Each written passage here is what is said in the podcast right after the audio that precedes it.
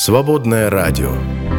В каждом звуке дыхание жизни. Свободное FM.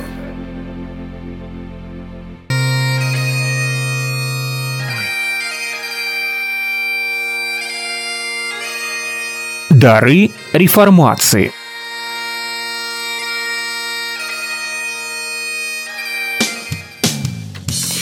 Дорогие друзья, всем большой-большой привет. Реформация. Меня зовут Андрей Ребенко. И, как всегда, в нашей студии наш гид, эксперт э, Оксана Куропаткина. Здравствуйте. Добрый день. Кандидат культурологии. И сегодня у нас очень интересная тема. Поговорим о революции бескровной, революции духовной. Ну и э, в заголовке у нас такое словосочетание, которое очень близко протестантскому евангельскому уху. Это рождение свыше. Это, как говорится, наше все. Да? Вот рождение свыше. Без этого христианин христианин не христианин. Но возникает подозрение, что это словосочетание возникло и утвердилось э, не сразу, не в первые века христианства, а вот как-то позже и прям стало абсолютно такой частью неотъемлемой э, сатириологии евангельского христианина. Вот расскажите, это что вообще, откуда это? Действительно это не так сразу возникло? Ну, не так сразу э, в строгом смысле этого слова. Сама-то идея взята из Евангелия, как мы помним, из беседы Христа с Никодимом о рождении свыше.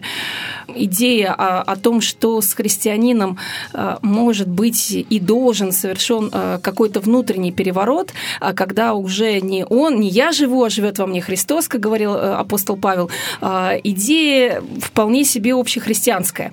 Просто приобретала она разные формы и находилась на а, разном а, уровне известности и важности. Я так понимаю, что вообще со всеми христианскими идеями примерно а, как в нотном стане. Вот есть семь нот, и любую музыку ты играешь на этих семи нотах. Но мелодии бывают разные за счет того, что расположение нот бывает разное, и э, существует или не существует полутона и так далее. Вопрос лишь в том, что на первом месте, что на втором, что на третьем и так далее. С идеей внутреннего переворота, которое происходит с человеком после покаяния, после того, как он э, осознал, что без Христа он никто и ничто, э, ну, всегда присутствовал в христианстве. Ну, напомню, что само слово покаяние, греческое метаноя, да, оно как бы этимологически действительно означает некий переворот внутренний, да? Перемена Сколько... ума. Перемена ума, да. Ты думал так, э, и, соответственно, от твоего мышления, э, твое мышление определяло твои поступки. С тобой произошло нечто, э, из-за чего ты меняешь свое мышление, свое отношение к миру глобально, и, соответственно, под это подстраиваются все твои поступки. А, идея, что от сердца человеческого зависит зависит все, вот, что главное это внутренний сердечный переворот, и без этого человек не увидит Бога. Идея присутствует, присутствует и в восточном богословии. А, ну, э, кстати, интересный момент, что... Э, Но, кстати, больше о сердце. Хотя мы можем сейчас, конечно, долго говорить сердце, разум. В библейское понятие сердца, оно включает в себе, в принципе, мышление и, разум, и так далее. И, да. и разум, Но и эмоции, на Западе да. все-таки больше, наверное, рацию да, царит, а здесь мы больше... Причем э, интересно, что основоположники сторонники протестантского учения о рождении свыше а, подчеркивали именно сердце угу. и ругались страшно на рацию, на попытку все а, рационально измерить. Так это же были мистики от, от протестантизма, правильно я понимаю? Ну, конечно. Другое дело, что мистика осталась протестантской. А как бы высоко не взлетал протестант, он все равно остается на грешной земле, так или иначе. Может быть, конкретно мистик куда-то и улетает, так что его читать э, становится невозможно. Но зато его последователи так или иначе адаптируют его учение Быстренько в реальную, на землю опускают все в реальную дело. практику, угу. да. А, но я думаю, что в какой-то степени это э, закономерность любой мистики, не только протестантской. У протестантов она просто предопределена там по-другому и быть не может. Вот. Ну, любая, да, любая э, попытка сформулировать идеи мистики, это уже рационализация, потому что язык, он, он уже предполагает э, разложение по полочкам. Ну, не говоря уже о том, что и в протестантизме, и в православии, и в католичестве большинство людей а, в ответ на всякие рассуждения о мистических откровениях скажут «и чё?». Ну, не все мистически одарены. Это такой же дар, может быть, даже более редкий, чем умение рисовать или сочинять музыку. Ну, большинству людей это все-таки недоступно. Кто скажет дар, кто скажет бзик. Ну, тем более, тем более. А кто-то и на творческих людей смотрит, как на чокнутых. И это ну, и на верующих, имеет, да. Э, имеет, имеет основание. И для того, чтобы мистическая идея, мистический опыт пошел в народ, в любой народ, а, нужно, чтобы у людей был ответ на вопрос «и чё?». То есть из этого мистического откровения должны быть вполне практические последствия.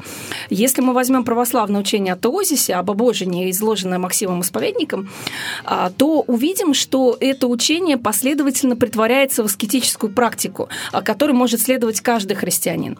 А, без этого учения не было бы и э, исихазма, например, а, и практики молитвы Господней, которая, опять же, может, ну, не то чтобы каждый человек, но, в принципе, это практика открыта многим, под э, духовным руководством, разумеется.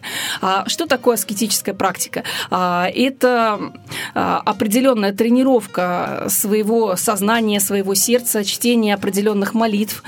А, умерщвление плоти. Умерщвление, умерщвление плоти, борьба со своими страстями, ну, в переводе на русский язык, а, борьба со своими пороками, а говоря уж совсем психологическим языком, работа над собой. А то, что, в общем, понятно каждому обычному здравомыслящему человеку.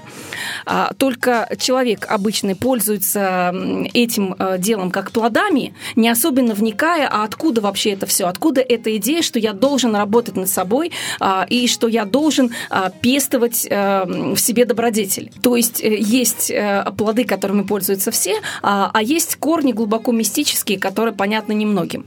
Это так в православной мистике, и это так, мне кажется, в любой мистике. Вот. Но э, никаких плодов не будет, если нету корня. Вот. Э, если нет э, какой-то мистической идеи, точнее сказать, некого мистического откровения, которое человек принимает э, сердцем и понимает, что по-другому нельзя, по-другому ты с Богом не будешь. Вот. А все остальное – это уже последствия. А с рождением свыше такая же штука, как с теозисом, тем более, что в ряде моментов эти идеи пересекаются. Ну вот нам Виталий Молькер напоминает, и, кстати говоря, тоже об этом думал, что еще говорят, ну да, там перезагрузка мышления, можем использовать там современные какие-то компьютерные там, терминологии, да, там, апгрейд или перепрограммировать, перепрошивка сознания, да, если угодно. Переустановка есть, Windows. Да, ну, перестановка, да, ну, сейчас Windows уже кто-то, наоборот, хочет другое что-то поставить. Linux, например. Да, или перейти на э, яблоко. Разворот на 180 градусов, еще такой аналогия, да, то человек идет в одну сторону, родился свыше, развернулся и пошел в сторону Бога. Тут шел от Бога, а тут вот пошел ну, для основоположников рождения, идеи рождения свыше в протестантизме было ясно, что это два связанных процесса, но не идентичных. Покаяние – это покаяние. Это вот как э, то, что говорит Виталий, поворот на 180 градусов. А, но а, рождение свыше, оно следует за покаянием. Оно невозможно без покаяния, но это не одно и то же как это а, объяснить более практически. Человек вдруг осознал, что э, пить водку, бить жену и не ходить на работу – это как-то не очень хорошо.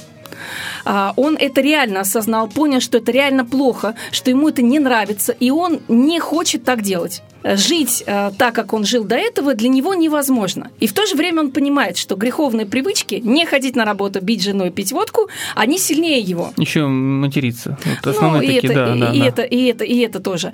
Но он понимает, что ему это противно. А, это вот как болезнь, когда ты делаешь то, что тебе противно, но, как, как говорил апостол Павел, уже это не я делаю, а живущий во мне грех. А, и человек обращается к Богу с этой проблемой и искренне ему говорит, что Господи, Господи, мне это противно, я уже, мне действительно этого не хочется, но моя греховная привычка, она выше меня. И я сам по себе ничего сделать не могу. Вот, э, приди и помоги. А, и как раз в это уже покаявшееся сердце как, э, э, приходит э, Бог и меняет человека. А, то есть все начинается с того, что тебе лично становится противно от того, что ты делаешь, и ты твердо решаешь, что этого делать я не буду.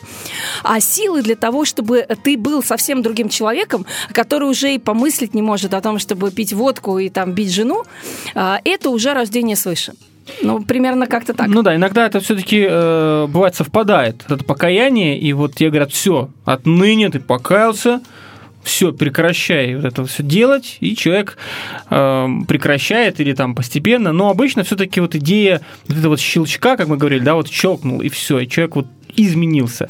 Понятно, там бывают э, варианты, когда крещение, да, еще добавляется, да, это касается, наверное, больше уже э, поздних, да, течений, ну, баптисты первые, да, кто стали крестить уже взрослых людей, одни из первых. Баптисты. Ну, анабаптисты, ну, понятно. Но э, это тоже некий такой акт, да, который закрепляет, да, все это дело, там, на бумаге, да, грубо говоря.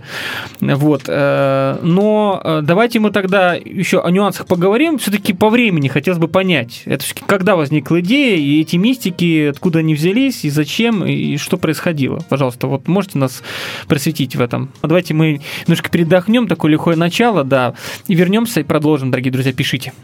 Их-то Господь, он вон какой Он ты впрямь настоящий герой Без страха и трепета в смертный бой Ведет за собой правоверных строй И меч полумесяцем над головой И конь его мчит стрелой. А наш-то, наш-то, смотри, сынок Наш-то на ослике цок да цок Наш-то на ослике цок да цок Навстречу смерти своей. А у тех-то Господь, ого-го какой Он ты впрямь дарует покой Дарует, вкушает вечный покой Среди свистопляски мирской. На страсти мордасти махнув рукой В позе лотоса он Окружен пустотой осиян Святой пустотой Осиян пустотой святой. Но наш-то, наш-то Смотри, сынок Наш-то на ослике цок да цок? Наш-то на ослике цок да цок Навстречу смерти своей?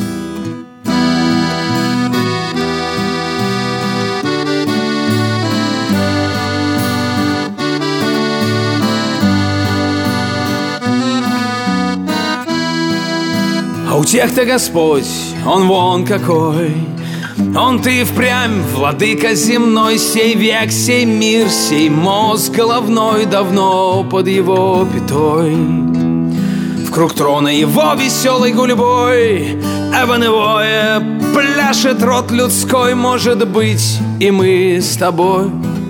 Может быть, и мы с тобой. Но наш-то, наш-то, не плачь, сынок Наш-то на ослике цок да цок Наш-то на ослике цок да цок Навстречу смерти своей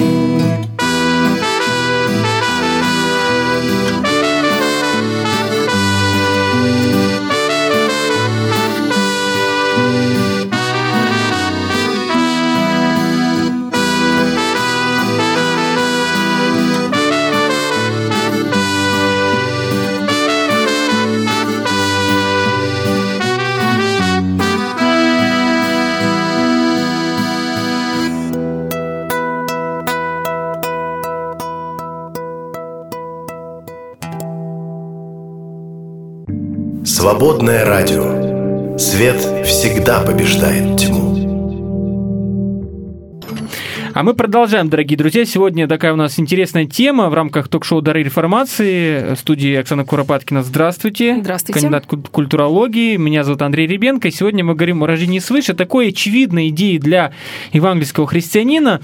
Но э, вот устаканилась эта идея, вот как идея, как словосочетание, достаточно, ну, можно сказать, недавно, ну, по крайней мере, с развитием реформации. Да, это у нас, э, давайте вот мы все-таки в историю с вами погрузимся, а потом будем говорить, продолжать о нюансах. Да, это какой? 16 век? Ну, да. Зарождение идеи – это вторая половина XVI века, 60-е, 80-е годы. Причем это не точно. Лютер, не Кальвин Нет. это все придумали. Мгм. Нет, основоположник, один из родоначальников идеи, э, пастор немецкий Валентин Вайгель, э, долгое время, да вообще до конца жизни, скрывал свои убеждения. Он подписал формулу согласия вместе с другими пасторами, а, то есть внешне он был вполне себе э, лютеранский ортодокс.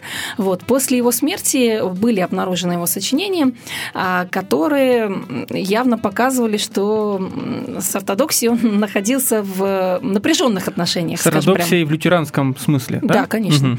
Конечно. Вторая половина XVI века – это период а, бесконечных споров внутри лютеранства а, по самым разным вопросам. По вопросам присутствия, реального присутствия Христа в хлебе и вине. Ну да, вот. по поводу таинств. Да, по поводу того, Цвингли что... там какой-нибудь, да, который... Ну, Цвингли – это все таки первая половина а, XVI века. Mm-hmm. Вот. Вторая половина XVI века – это скорее формирование корпуса догматических текстов, окончательного формирования и закрепление того, что считается в лютеранстве правильным, правильным а что нет. И, собственно, возникает возникает лютеранская ортодоксия, а, которая стремится к тому, чтобы все подробнейшим образом прописать и четко сформулировать. А, недаром лютеранских ортодоксов называли, ну, ну могли назвать новыми схоластами. А, то есть реформация началась с отрицания схоластики, фактически с ее высмеивания, а по факту буквально э, на второе поколение лютеран э, приходится рождение новой схоластики. То, что лютеранская ортодоксия была очень похожа на схоластику, и подход был А давайте мы попробуем кажется... Э, объяснить, э, э, ну, опять схоластика, почему ее высмеивали, да, чтобы мы понимали, о чем речь идет, и в чем, в чем. Ну, а основной тезис, основной тезис схоластики – это собирание мудрого знания из авторитетных источников. То есть, грубо говоря, это написание компетентного реферата, где всякое твое положение подкреплено ссылкой на определенный авторитет. А для того, чтобы быть схоластом, необходимо иметь очень широкую эрудицию и хорошее знание источников, э, и а, иметь у себя в голове э, четкую иерархию авторитетов. То есть, если первый схоласт говорит другому, что мое мнение подтверждает авторитет А, ты ему должен сказать, а вот авторитет Б, который, как известно, стоит на, э, по э, иерархии источников на более высоком уровне, он сказал то-то. А, например, то есть это не священное писание имеется в виду, как для э, протестантов? А, это имеется в виду, прежде всего, э, сочинение авторитетных отцов первого тысячелетия христианства, христианства и далее. Если мы возьмем лютеранских скаластов, вы таки будете смеяться, но на первом месте там блаженный Августин. Ну, понятно, ну, ну для тех скаластов и для этих, понятно. Да. Августин Августин объединяет всех. Ну, православный вот его... меньше на него ссылается, но вот для протестантских католиков... Блаженного Августина и мы тоже почитаем. Угу. Мы на него меньше ссылаемся, но мы его почитаем. Почитаем иногда, да. Почитаем. Что интересно, да, что э, первые реформаторы а, отвергали схоластику и высмеивали ее а, по той причине, что вместо ссылок на священное писание больше ссылались на какого-нибудь Аристотеля, вот, э, который, вообще говоря, язычник. По э, этому поводу Лютер очень возмущался, называл Аристотеля зловонным язычником, а при этом говорил, что если бы Аристотель не лез в вопросы метафизические, а, он был бы хороший человек. Мне интересно, до, до, до Христа, э, кроме евреев, э, кем, если он не еврей, он только мог быть язычником. До Христа быть язычником, еще, мне кажется, простительно. А, простительно. Но зачем христианам ссылаться на язычников, э, когда у них есть священное писание? Для протестантизма, казалось бы, такой подход вполне закономерен. А, вот соло скриптура, священное писание, а, и только оно кладется в центр основания. Однако, как показало уже второе поколение лютеран, соло скриптура не очень получается. Вот, потому что в богословских дискуссиях успеха активно привлекаются богословские авторитеты помимо священного писания. Ну, насколько я понимаю, сам Лютер, он не тот смысл вкладывал в этот лозунг, слово скриптура, это же да, потом разумеется. все это пере... Разумеется. А он вполне себе отлично читал авторитетов тех, о которых мы говорили. Мало того, что э, Лютер читал авторитетов, а, он еще, э, он еще полагал, что э, чтение и понимание священного писания происходит в общине. Вот. И он говорил о том, что а, ну, бесполезно, э, э, бесполезно, бессмысленно собираться без чтения Писания, но если нет желания общинно, коллективно его как-то осмысливать, нет смысла вообще ни в чем, даже в чтении Священного Писания. То есть Писание собирает людей, если люди собрались без чтения Писания, они делают бессмысленное дело. Но если они собрались просто за тем, чтобы почитать и послушать какого-то авторитетного дяденьку, э, лучше им Писание не читать вообще. Вот. А, кстати, с идеей Лютера пересекается и а, анабаптистский подход к экзегетике, экзегезе священного писания, а, который заключается в э, идее рецепции общины. Вот община читает священное писание, и большинство понимает сказанное вот именно так и притворяет это в реальную жизнь. Вот. Соответственно, именно так писание надо понимать. То, что у нас в православии называется рецепция церковным народом. Ну, сейчас современный такой богослов, Ричард, Ричард Хейс, он приезжал как на Украину, он такой, я бы сказал, достаточно либерального плана, он тоже вот идею вот эту вот э, излагал, что действительно Писание мы можем по-настоящему а, можем им проникнуться, и оно может проникнуть в нас, когда мы действительно читаем его вообще не веры. Да, и когда... А, Для этого церковь, собственно, и когда, нужна. А, и когда практика не отходит от теории, важнейшее положение анабаптистского подхода к экзегезе заключается в том, что община сразу принимает в Священном Писании то, что видит, как реализовать. А, то есть а, бессмысленно сидеть в кружочке и говорить о том, что а, вот, хорошо бы мне там всех любить и всех прощать, и сразу на тебя, на, к тебе будет задан вопрос «и чё?». Но вот э, ты сам понимаешь, видишь, как это в реальной жизни изложить, ну, притворить. А как это притворить в общинную практику? То есть вот мы читаем Слово Божие, и мы должны сразу понимать, как мы можем в наших отношениях, в нашей общине а, это реализовать. Какие конкретные действия мы должны предпринять? Раз, два, три, четыре, пять. Пока мы этого не поняли, этот текст Писания для нас закрыт, и бессмысленно о нем говорить. Вот. То есть это не просто рецепция общины, верующих, общины верующих в том смысле, что а, община придумывает, большинство а, придерживается такой-то позиции, а имеется в виду то, что можно практически реализовать с точки зрения большинства. Убедил ты большинство в том, что это можно реализовать. Вот предприняв конкретные действия, можно исполнить вот этот завет апостола Павла. Значит, э, скорее всего, Писание это понял верно. Если ты в этом общину не убедил, и пока это не очень понятно, значит, это твои личные фантазии. Ну, мы опять с вами отвлеклись немножечко на другую тему. Кстати, может быть, тема очередной передачи. У нас часто тема рождается из передач. На самом деле это связанные вещи, потому что э, рецепция делом – это будет впоследствии важнейшее, э, одно из важнейших положений пиетизма, вот, рожденного из идеи рождения свыше. Вот. А, то есть э, я к тому, что эти идеи уже постепенно бродят по Европе, вот, но в рамках лютеранской ортодоксии, возвращаемся к нашей магистральной теме, эта идея вообще не поднимается. Для лютеранского ортодокса все просто и понятно. А, ты а, принимаешь верой а, Иисуса Христа, и у тебя все хорошо. Ну, в том смысле, что ты устами своими исповедуешь, что ты в Бога веришь. Ты ходишь в церковь, ты приобщаешься к таинствам, ты читаешь священное писание. Ну, все, все, что ты можешь еще от себя хотеть. Вот. Если ты уже исповедовал это устами, а, то ты уже поверил. Ну, твоя вера подлинная, и твоя вера, исповеданная устами и выражающаяся в твоих а, конкретных ритуальных, по большей части, действиях, а, это уже подтверждение того, что ты к Богу обратился, у тебя все хорошо. То есть нет такого и ожидания, и требования, чтобы человек вот вдруг абсолютно поменялся, да? То есть... Да, разумеется. Более, э, такая идея, в принципе, не, не может возникнуть. Зачем? После того, как ты верой принял Спасителя, у тебя уже все хорошо. Вот. А Спаситель делает, э, ну, он тебя спасает, он делает свою работу внутри тебя, а тебе по этому поводу заморачиваться особенно не нужно. Вот. А вообще говоря, лютеранскую ортодоксию вопросы практические, то есть вот э, что происходит с конкретным человеком, который принял верой Христа. Для них эти вопросы не интересны. А, им интереснее порассуждать о присутствии в хлебе и вине э, Христа, реальном или в каком-то там другом Э, виде. А, вот это интересно. А, и интересно совершенно четко прописать веру. То есть, э, если человека спасает вера, он должен четко понимать, во что он верит. Не всякая же вера спасает. Вот, спасает вера в Иисуса Христа, исповедуемая правильным образом. Ну, это ортодоксия, да. Да. Вот, соответственно, задача ортодоксии предельно четко сформулировать э, веру. Вот mm во что человеку нужно верить. Православие. Именно вот, вот так. вам и православие. Вот.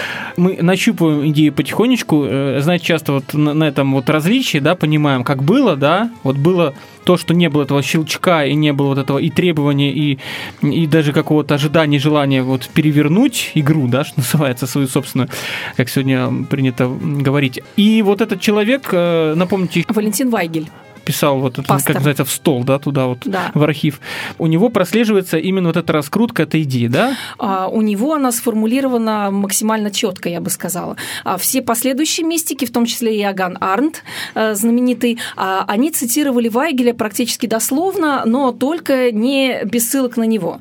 Потому что через э, какое-то время а, сочинения Вайгеля э, были под официальным запретом. Но а это вот уже сильно-сильно а после вот его смерти. против ортодоксии пошел, наверное, не в этой идее, она, это же идея, неужели она, вот сама идея рождения свыше, противоречит какой-то ортодоксии? Видимо, у него все-таки было что-то, что вот совсем уж не, не входило в круг. Сам Вайгель э, считал, что он возвращается к первоистокам, ну, как обычно. Ну, понятно, все же возвращаются. Все возвращаются к первоистокам. Он исходит из совершенно практических вещей. Вот ты пастор, и у тебя есть прихожане, большинству которых до высоких догматических материй нету дела.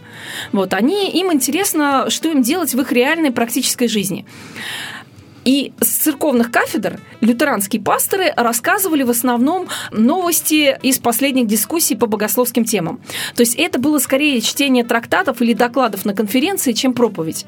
Ну а зачем это большинству прихожан? Они хотят знать ответы на свои насущные вопросы. А, и пастор Вайгель решает, что прихожане, в общем-то, правы. И более того, а, запрос прихожан а, соответствует посылу Лютера, как это понимал Вайгель. Лютер Э, говорил не о рациональной, э, четко изложенной вере, как считал Вайгель, а он говорил о неком э, движении души, которое настолько меняет человека, что он переходит из смерти в жизнь. И далее Вайгель развивает свою идею. Вот, и говорит он примерно следующее, что действительно человека спасает вера. В этом отношении Вайгель, да и все последующие мистики не расходятся с ортодоксией. Другое дело, что они веру понимают по-другому. А, Вайгель э, ругает э, рациональное, я бы сказала, такое прагматическое, э, прагматическое понимание веры, а, такое сухое рационалистическое. А, если ты говоришь устами, что ты веришь во Христа, вот. Если ты соблюдаешь все необходимые церковные ритуалы, из этого вообще не следует, что ты веришь. А твоя вера проявляется в твоих делах дела тебя не спасают. И Вайгель это повторил много-много раз, а, и последующие за ним мистики это тоже достаточно четко говорили. Вот, а, что не надо путать плоды и корни. Вот, но если нету плодов, значит и корень как-то не, не очень. Если твоя жизнь не показывает, что ты стал новым творением во Христе, значит ты не уверовал по-настоящему. А значит, э, все, что ты говоришь, это пустословие. Бог от тебя далек. И а, попытки прочитать много книг, а, говорить какие-то умные вещи, всю богословскую терминологию выучить, даже все священное писание знать наизусть. А, от этого от всего тебе не будет никакой пользы. То есть от ортодоксии к ортопраксии, да, предлагают да, перейти? Да, да. Но при этом ортопраксия это особенная. Если ты думаешь, что э, тебе нужно сменить один список дел на другой, э, то есть э, ранее ты как лютеранский ортодокс читал, э, ну, например, книгу Согласия, читал священное писание, как подобает подлинному протестанту, вот, э, ходил на церковные службы, прочищался, то теперь тебе нужно делать нечто другое. Нет, ты не прав. А сами по себе дела, что такие, что эдакие, что из этого списка, что из того, они тебя не спасают. Нужно понимать, что никаких изменений твоей жизни не будет, если не изменится твое сердце. Сердце – это важнейший термин и лютеранской мистики ранней, и, и в впоследствии пиетизма. А сердце, понимаемое, а, скорее ближе к православному смыслу, к восточному. А, то есть это вместилище и твоих эмоций, и твоего разума, где одно не отделяется от другого.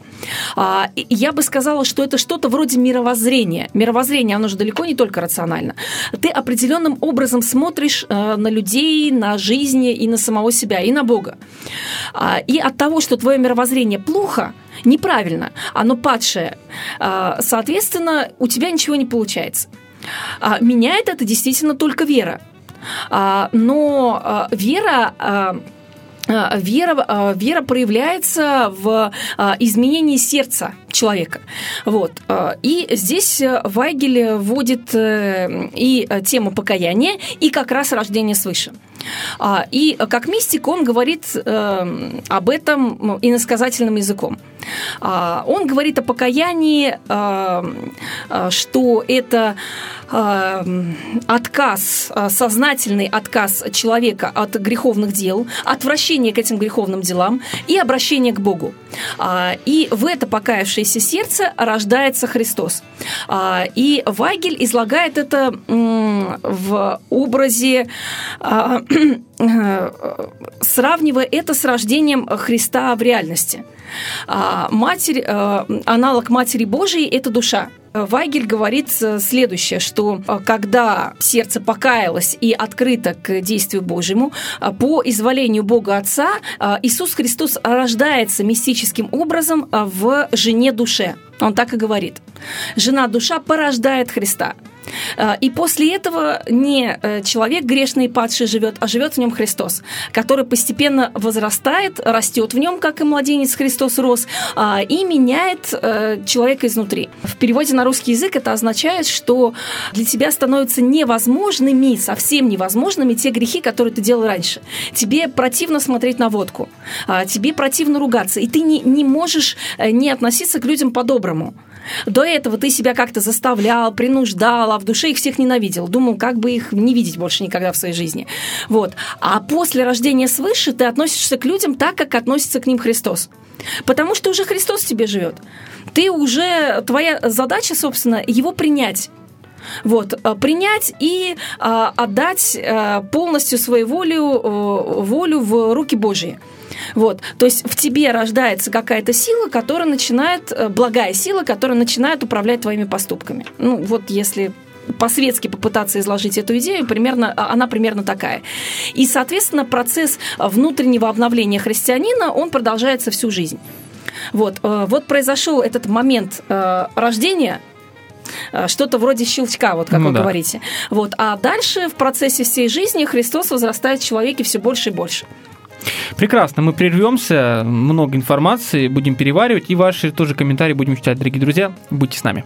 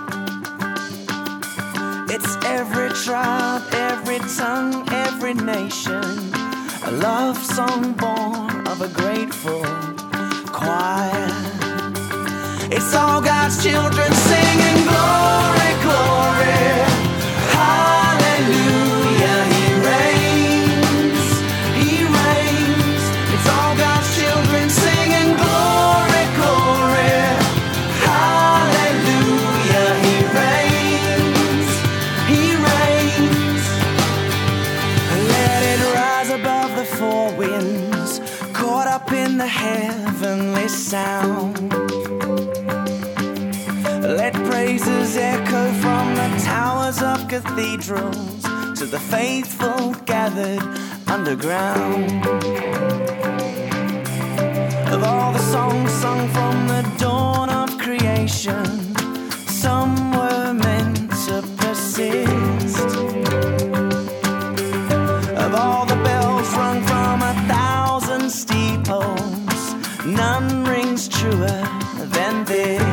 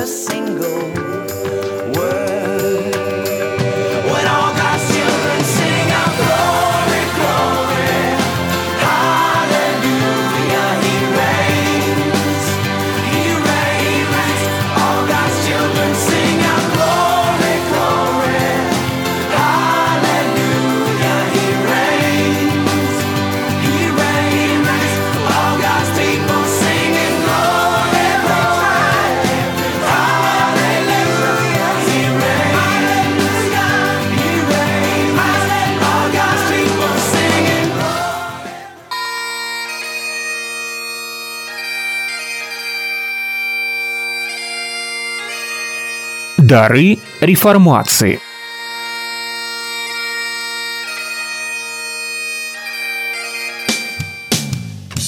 Продолжаем, дорогие друзья, ток-шоу «Дары реформации». Меня зовут Андрей Ребенко. И, как всегда, в этой студии у микрофона еще Оксана Куропаткина. Здравствуйте, Оксана. Добрый день.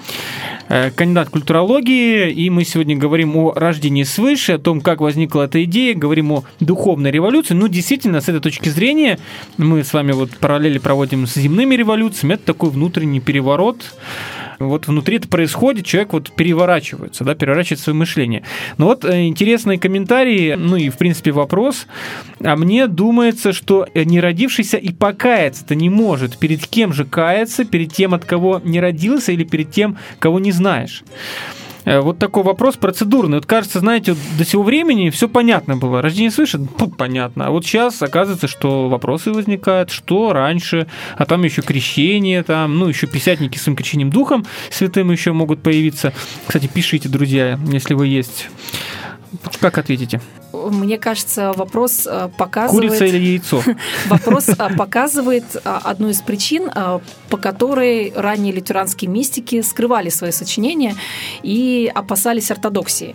Потому что главный-то главный -то вопрос, а кто делает вот это все в человеке?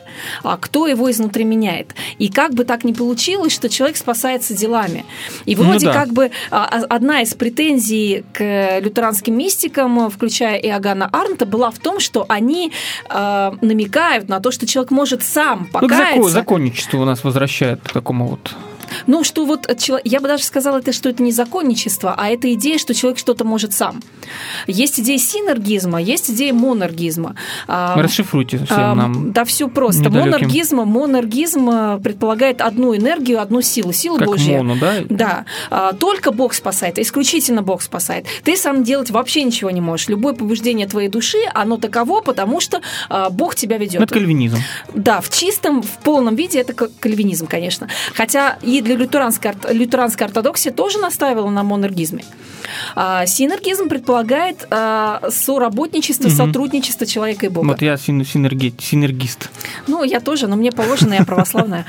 Вот. Если э, человеку нужно сделать самому какой-то шаг, покаяться, без чего, как до- достаточно четко говорит Вайгель, и, и впоследствии и э, Иоганн Арнт тоже, э, невозможно рождение свыше, то получается, что первый шаг-то он от человека. На что обычно отвечали так, что и покаяние, оно безусловно зависит от Бога. А, То есть э, мы не должны думать, что вообще способны сделать что-либо хорошее без Бога. Ну, Тем это э, идея кальвинистской абсолютной испорченности. Что человек сам по себе, он Бога не ищет, не может искать, только если Бог как-то вот его там за шкирку не возьмет, не потрясет. Кого-то трясет, кого-то нет. А кого-то трясет, и... И толку нет. Да. И толку нет. А, ну, идея такая, что внутри, а, внутри человеческой души, а, конечно, действие совершает Бог, в том числе и покаяние. Вот. Но на практике, по сути, происходит, что если человеку самому не станет противно то, что он делает, э, ничего не получится. А от- идею-то дает ему Бог. Идею дает Бог, да, конечно. Вот, но при этом, а при этом, если ты привержен к греху, если тебе он нравится, если тебе больше, сильно-сильно больше нравится жить во грехе и как ты, ты считаешь нужным, а не жить с Богом, то, в общем, тоже ничего не получится. Короче говоря, идея несколько противоречивая, и, по сути, синергизм в ней заложен. А, Недаром лютеранские ортодоксы так сильно возмущались по этому поводу. Э, И как бы лютеранские мистики не оправдывались, все равно это получается не очень убедительно.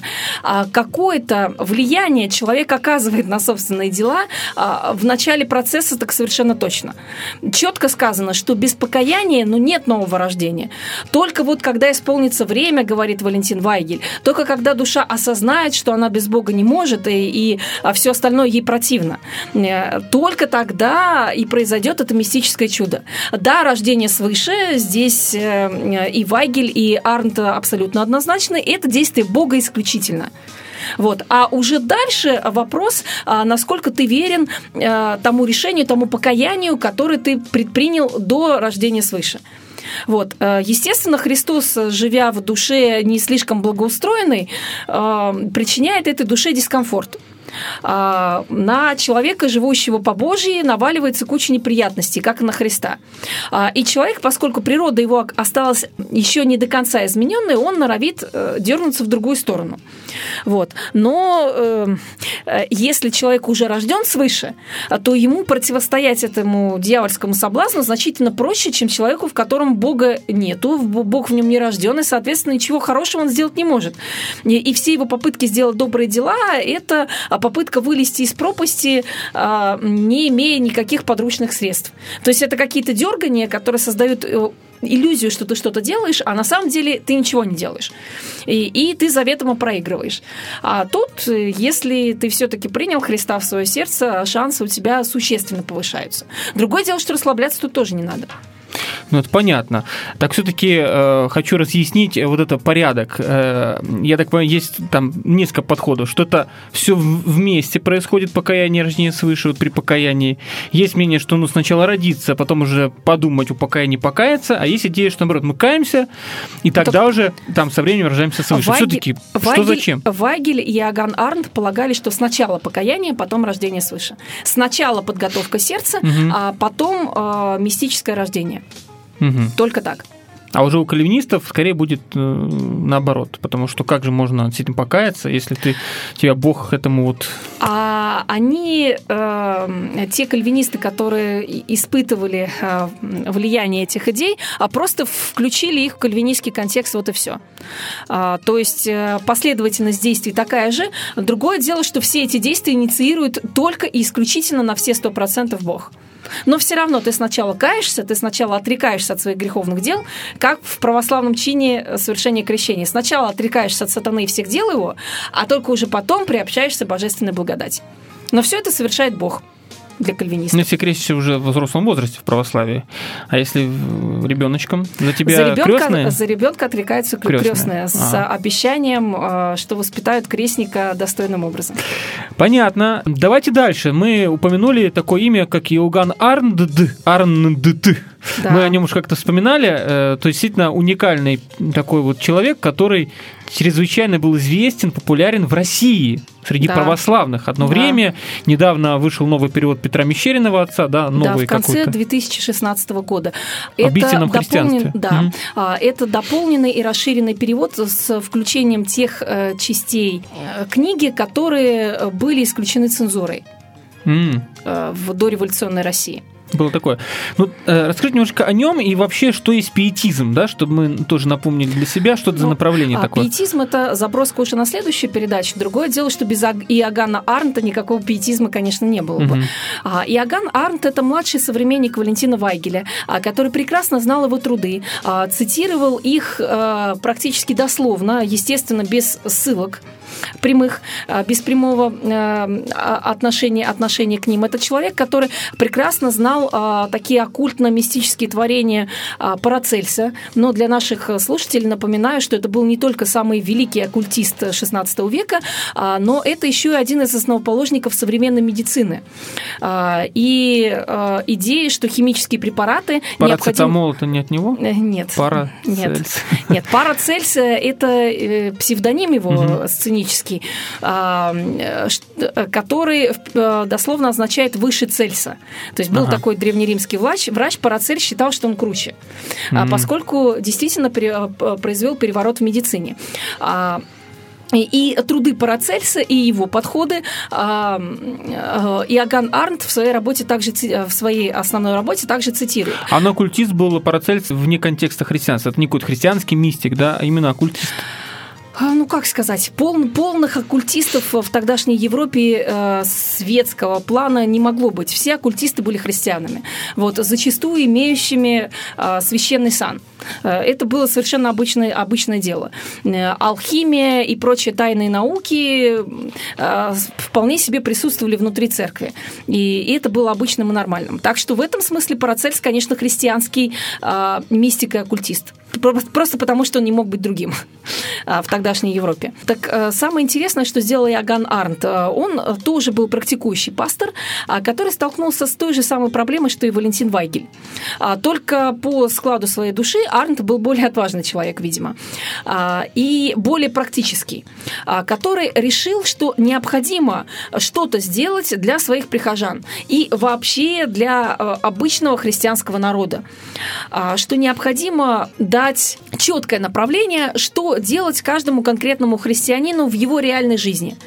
Вот. И что делает Иоганн Арнт? Он берет идею покаяния, без которого заслуга Христова, лютеранский термин, который означает крестную жертву Христа, да, и его искупительное значение, не имеет для нас значения.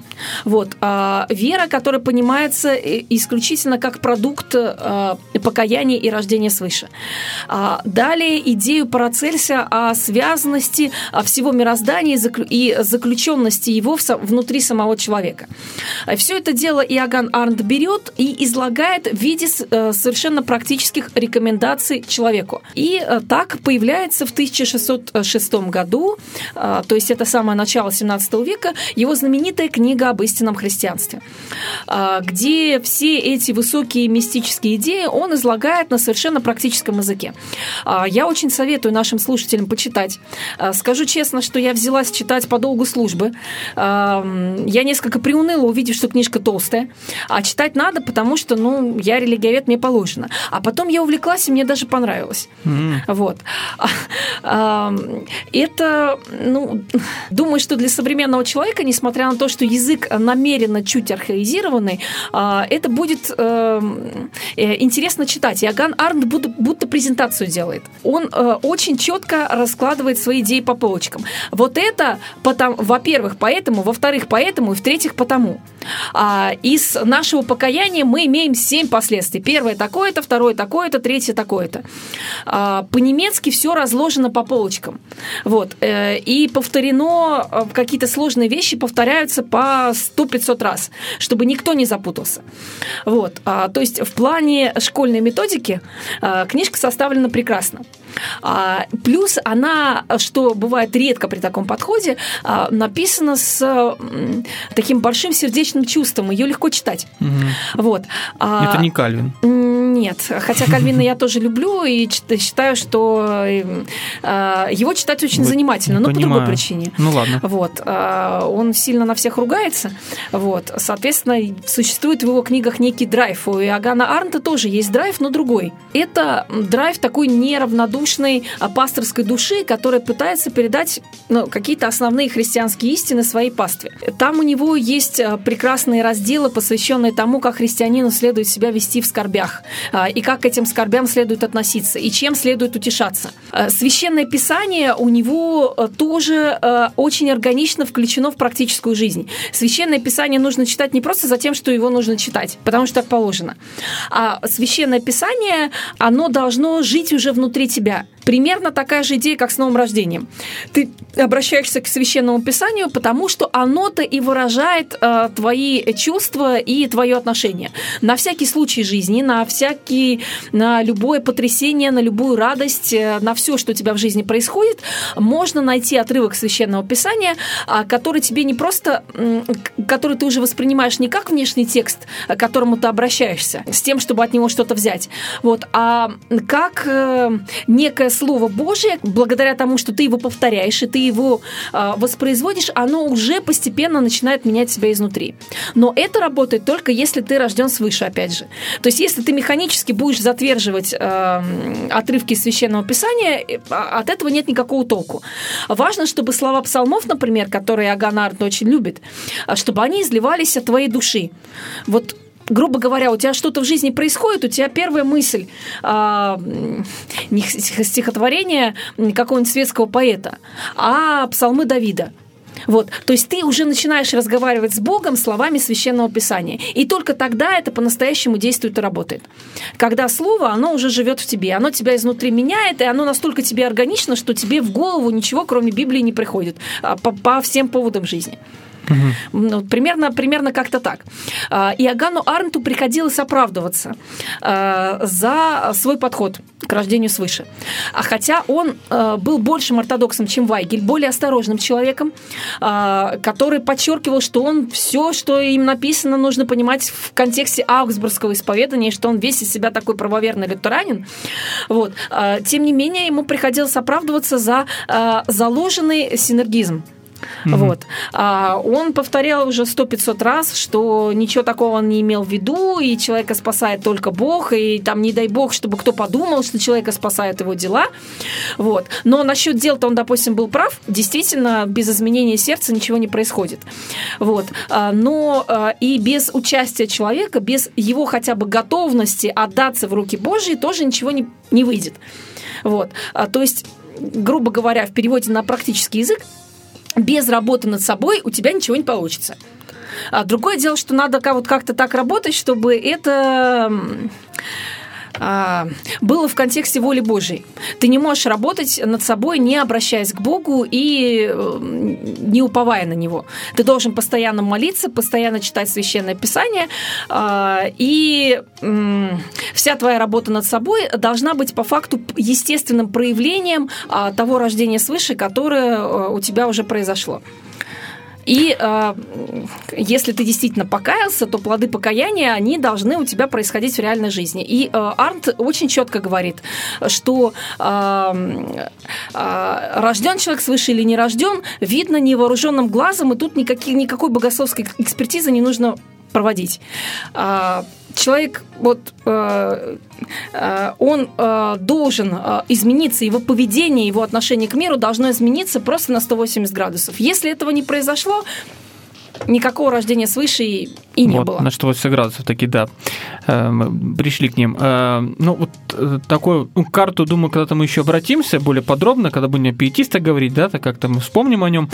Все-таки, возвращаясь к этому словосочетанию, вот мы вначале говорили, что настолько это органична и неотъемлемая такая часть жизни евангельского христианина, что очень часто есть такая градация. Есть рожденные свыше и есть нерожденные свыше.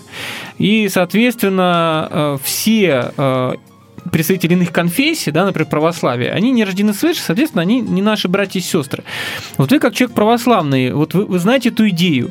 И часто говорят, что вот православию вот не хватает этой идеи, да, вот этого щелчка, чтобы видно было, что человек вот обратился к Богу, это было видно, это было явно, невооруженным, как говорится, глазом. И, соответственно, тогда бы православная церковь стала бы такой живой. Э, И действительно, мы могли бы говорить совершенно вот о другой церкви. Вот э, как вы считаете, хват... может, действительно не хватает в православии этой идеи, вот такого вот изменения? Понятно, что там есть идея другая, тоже есть покаяние, э, это понятное Теозис дело. есть. Да, теозис, но это такой растянутый временный процесс, что вот непонятно, э, человек вообще движется или никуда не движется. Прокомментируйте, пожалуйста, интересно ваше мнение. Ну, я бы сказала словами Иоганна Арнта, все-таки сошлюсь на протестантский авторитет, а, что э, не хватает скорее рожденных свыше, чем идеи рожденности свыше. А вот как раз, может, и проблема, что их не хватает, их людей, потому что нет идеи. Ну, э, Оно, я- с точки зрения педагогики, согласитесь, это полезная идея, потому что понятно становится. Вот действительно, понятно, плоды, время какое-то, да, а когда нет этого щелчка, то как-то и воспитывать тяжелее. Ну, может быть, Пасту. воспитывать, может быть, воспитывать и тяжелее, но это вопрос скорее к, к пасторской практике, как мне кажется. И я бы сказала, что сама идея рождения свыше, она эм, хорошо и по-настоящему держалась в пиетизме, который появился в Германии во второй половине 17 века уже. А, Хорошо эта идея держалась во время великих пробуждений в Америке, где эта м, идея проговаривалась максимально четко и максимально понятно. А Но сейчас, как мне кажется, эта идея немного немножко перешла в разряд протестантской ортодоксии. Ну Вот. да. То есть э, а, она уже перест... ну, мне, мне кажется, что она перестала так работать, э, так, так работать, как это было раньше. То есть она воспринимается примерно так же, как э, идея лютеранская, общепротестантская идея спасения только верой. Ну, вроде все понимают, спасение только верой. А, а что это такое? Вот. И можешь ли ты там назвать себя верующим, ну, как а, по-настоящему ты веришь или не по-настоящему? А, Мне кажется, что пассионарность эта идея ушла. Идея это сама хорошая. Критерий э, у нас простой. Бросил пить, курить, материться. Вот три такие вещи ключевые. Хороший такой критерий, индикатор. Ну, я бы сказала, что это скорее показатель, э, показатель покаяния и обращения. Ну, обычно оно как-то все-таки неотъемлемо как-то связаны эти вещи. Если нет покаяния, нет рождения свыше. Нет Да, рождения свыше, нет логично, покаяния. логично. Тут никуда не, не оторвешь эти идеи две. А, но понимаете, это хорошо работает, когда речь идет о каких-то явных пороках. А, ну, недаром и я сама, когда объясняла эту идею, ссылалась на что-то явное, очевидное и понятное. Там, не знаю, а, бить жену, пить водку, ругаться матом. Вот. А, а если это средний благополучный человек, которых у нас тоже немало, а, и чья проблема состоит скорее в таком а, эгоистическом отношении к окружающему миру. Он При даже- этом явных пороков Ну, нет. даже э, некоторые говорят, а в чем мне каяться? Да, да, да. И на самом деле Иоганн? Иоганн Арнт тоже говорит об этой проблеме. То есть это проблема вечная, не только нашего времени. А, И как бы, а, если, условно говоря, у людей, страдающих какими-то очевидными пороками, это действительно сразу видно, вот, то у людей среднеблагополучных пороками сильными не страдающими а, вопрос, насколько сильно они будут э, заморачиваться этой идеей. У Иоганна Арнт это все четко и понятно, что независимо от того, страдаешь ты тяж- тяжелыми пороками или нет, а вопрос в изменении твоего отношения к людям, да, которое, да, проявляется совершенно каким-то понятным практическим образом, вот, а, а, но на а, это изменение ты должен быть настроен в любом случае.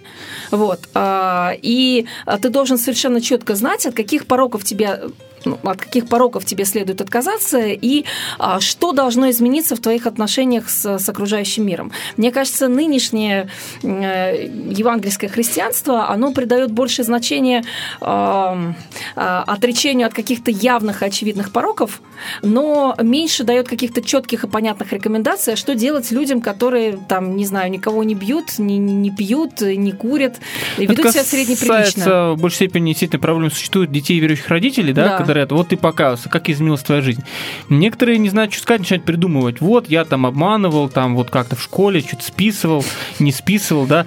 Ну и, в общем, э, получается, что человек просто начинает придумывать. Да, ну, когда там к крещению, там эти все экзамены идут, зау- заучили отрывки из Писания, э, фрагменты, вот тебе и все хорошо. Поэтому что-то в этом есть, но, с другой стороны, конечно, пороки явные, э, от них, да даже от них нет часто избавления. Вот Согласна. В православии, да, что вот, казалось бы, вот вы главное это попробуйте побороть это. Но, с другой стороны, какое-то хаженство, говорят, возникает там и так далее. Но это тема отдельной, возможно, передачи. В наше время просто истекло, тоже есть закон, благодать благодать, но есть закон, поэтому мы все-таки будем закругляться. Спасибо вам, Оксана, за интересный разговор. Всегда, пожалуйста. Спасибо вам, друзья. Всего доброго. До свидания. До свидания.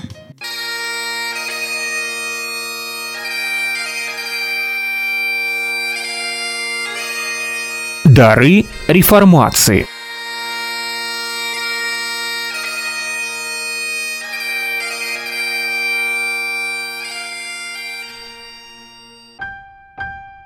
Свободное радио. В каждом звуке дыхание жизни. Свободное FM.